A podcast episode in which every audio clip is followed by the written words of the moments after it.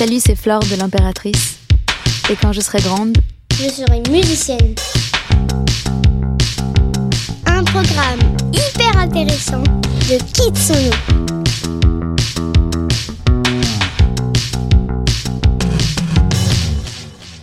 Moi, je suis née en 1992. Je suis née à Clamart, mais j'ai grandi dans le sud-est de la France, dans un tout petit village dans le Vaucluse qui s'appelle Lacoste. Et c'est vraiment un, tout petit village, mais pas pour rigoler, 400 habitants, euh, en les comptant bien. Ma maison était même pas dans le village, donc on était dans la forêt à côté. Plus reculé, tu peux pas. Avec euh, donc euh, mes parents et mes trois petites sœurs. J'étais une gamine très sérieuse, très timide aussi. Donc j'étais très bonne élève, mais je la ramenais pas à l'école, quoi. J'avais très peur euh, des autres. Je chantais beaucoup. Euh, mes parents m'appelaient la Castaflore. J'étais obsédée par le morceau euh, Le Lion et mort ce soir de Powo. Et je faisais chanter toutes les harmonies par mes petites sœurs. Il fallait que tout le monde chante vraiment son harmonie juste. Mes parents sont pas artistes du tout, mais ils ont vraiment une âme d'artistes, donc ils nous faisaient faire beaucoup de choses. Ils nous ont mis à la musique déjà très tôt, mais ils nous faisaient faire aussi beaucoup de peinture, de sculpture, de photos. J'ai commencé le violoncelle à 6 ans, euh, conservatoire du village d'à côté. J'en ai fait pendant 10 ans, mais j'ai toujours été très très nulle. J'ai fait du piano aussi un peu plus tard et je faisais du solfège aussi comme t'es obligé de faire du solfège de toute façon quand tu fais un instrument malheureusement je pense parce que ça traumatise beaucoup d'enfants. Chez moi on captait que France Inter et évidemment quand t'es petit France Inter pour moi c'était la radio des parents c'était chiant enfin j'avais pas envie d'écouter ça et du coup les, seuls moyens d'écouter vraiment euh, de la musique c'était soit à travers les films donc c'est quelque chose qui a été quand même très présent quand j'étais petite c'est les comédies musicales euh, Gene Kelly Fred Astaire tout ça et du coup, après, on écoutait les, les BO. Sinon, il y avait euh, la médiathèque aussi, d'un village qui était pas très loin. Et là, on y allait euh, tous les mercredis. Et mon père, il, gravait tous les disques qu'on prenait.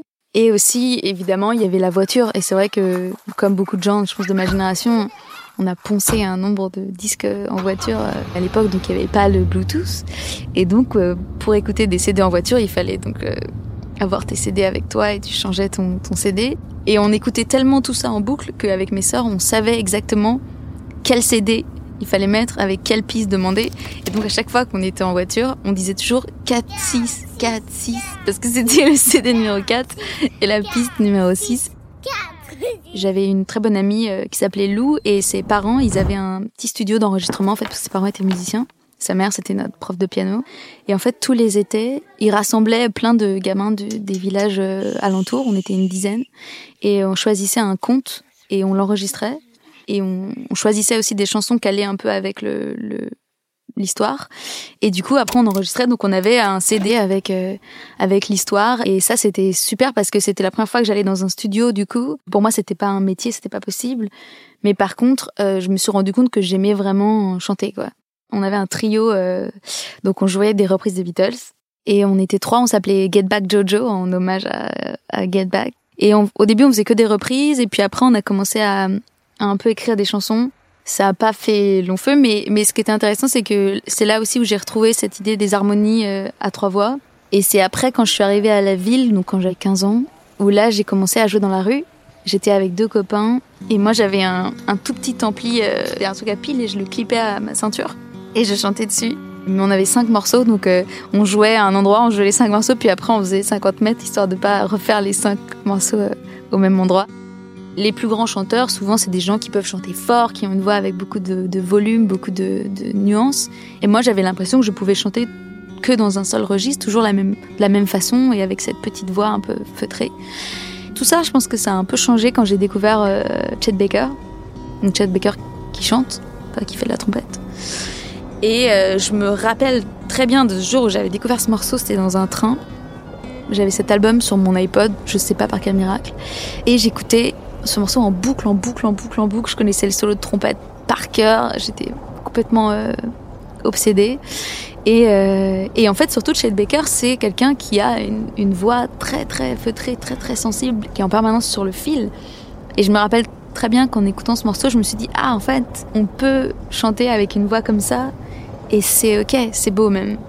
Et je me suis dit que le jazz, c'était peut-être la musique qui était faite pour moi et c'était c'était là où je pouvais finalement euh, trouver mon créneau euh, en tant que chanteuse. J'ai rencontré quelqu'un qui m'a vraiment euh, fait avancer musicalement. Avignon, c'est tout petit, c'est une petite ville. Donc au bout d'un moment, les musiciens qui jouent dans la rue, tu les connais. Et lui, c'était un, type qui jouait du, jazz avec un saxophoniste souvent, donc contrebasse, saxophone. C'est quand même pas très accessible comme, comme musique. Mais moi, j'adorais aller l'écouter parce qu'il faisait du jazz, donc pour moi, c'était euh, un truc de, dingue. Et un jour, il est venu quand moi je jouais avec mon groupe. Euh, et il est venu me voir et il m'a dit euh, Mademoiselle, j'aimerais bien jouer avec vous. Moi, j'étais comme une dingue. Je me disais Waouh, le mec qui fait du jazz, il veut jouer avec nous, c'est dingue. Et il m'a présenté un pianiste avec qui il jouait aussi.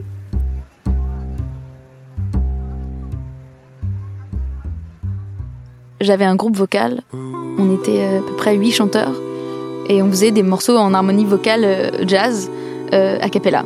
On s'appelait le PSG, le Paris Singing Group. Et donc dans ce groupe-là, il y avait un garçon qui était dans un groupe de un peu disco funk jazz qui s'appelle Bon Voyage Organisation et qui m'a dit qu'il cherchait une chanteuse et donc j'ai passé des essais pour pour rentrer dans ce groupe-là. Et c'est comme ça que j'ai commencé à, à, faire autre chose vraiment que du jazz euh, avec ma voix. En 2015, donc j'avais 23 ans, et je suis allée voir le concert de, Bon Voyage Organisation, c'était au Monseigneur. Et à cette époque-là, j'écoutais beaucoup l'impératrice, j'aimais beaucoup. Il n'y avait pas grand-chose qui était sorti, ils avaient euh, deux EP de sortie. J'en parle à cet ami qui est là avec moi, et il me dit Ah, mais justement, il y a, le leader de l'impératrice, il est là. Et en fait, il s'est avéré qu'il discutait avec un ami à moi à ce moment-là. Et en fait, il m'a présenté en disant Charles, c'est Flore, euh, c'est celle qui chante sur le sur le P de de Bon Voyage euh, Organisation. Et il me dit ah mais c'est trop cool, j'adore tes voix sur ce morceau. Et donc là, je me suis dit ok, wow, j'ai un couloir, c'est parti. Et je dis ah mais moi j'adore ce que ce que vous faites, c'est trop cool euh, avec l'impératrice. Et du coup, on a discuté, c'est arrivé très naturellement. Et en fait, à la fin de la conversation, il m'a dit, mais tu sais, nous, on, a, on est en train d'enregistrer un EP, on a des instrus, mais on pensait le sortir en instrumental. Mais si ça t'amuse d'essayer de, de trouver des voix dessus, euh, je peux t'envoyer quelque chose et puis t'essayes. Et voilà. Et c'est parti comme ça. Après, je suis allée chez Charles. Il y avait Tom, le batteur, et Martin, le guitariste de l'époque. Et on avait enregistré une maquette de Parfum Térémine en yaourt, comme ça. Stop telling me the prison is my you. Donc The Prison is my you, par exemple, ça ne veut rien dire du tout. Mais euh, j'avais mis ça dans le yaourt, quoi, parce qu'on s'en foutait, c'était, l'important c'était la mélodie. c'est, c'est assez fréquent finalement d'être une seule fille dans un groupe de garçons et d'être la chanteuse. Malheureusement, c'est un schéma assez euh, récurrent. Moi, ça a toujours été super parce que c'est un peu comme mes, mes, mes frères, euh, les garçons de l'impératrice, et ils sont toujours très bienveillants avec moi et ils font toujours en sorte que je sois que je sois bien. Ils ont toujours fait attention à ce que j'ai ma place aussi en tant que, compositrice et auteur et euh, j'ai vraiment ma voix au chapitre. Je suis pas la plante verte, disons. J'ai vraiment un rôle dans ce groupe et euh, et ça, ce qui est chouette, c'est qu'ils me le font. Enfin, ils, m'accordent toujours euh, cette place-là. On a fait deux Olympias en 2019. Clairement, le, le premier Olympia, c'était c'était pas mon Olympia préféré parce que j'étais complètement rongée par le stress. C'est-à-dire que la nuit d'avant, évidemment, j'avais pas dormi. Et donc, c'était une journée où, en plus, t'arrives dans la salle, donc il faut que tu fasses tes balances, faut que tu t'installes. Moi, j'avais fait les balances ce jour-là et en plus, j'aimais pas le son que j'avais dans mes oreilles, j'aimais pas le son de la salle, donc j'étais stressée. Tout l'après-midi, on avait fait des, interviews où, les gens me demandaient évidemment est-ce que tu es stressée pour ce soir alors que j'étais déjà dans un état proche de, de, la syncope, du stress. Et, euh, et, du coup, le premier soir, j'ai pas aimé mon concert. Je me rappelle être sortie de scène et je voulais voir personne. Et il y avait tous ces gens que je voulais pas voir du tout. Et j'avais juste envie de pleurer et de rentrer chez moi. Alors que le deuxième soir, du coup, j'ai complètement relâché la pression. Et, euh, et là, le deuxième, j'ai vraiment aimé. J'ai vraiment eu ce truc de d'émotion énorme. J'ai pleuré aussi, mais cette fois, j'ai pleuré de joie. J'ai pas pleuré de parce que j'avais l'impression d'avoir tout raté. Et en plus, il y avait ma famille le deuxième soir, donc c'était encore plus fort pour moi. Kitsono, du bon son pour bien grandir.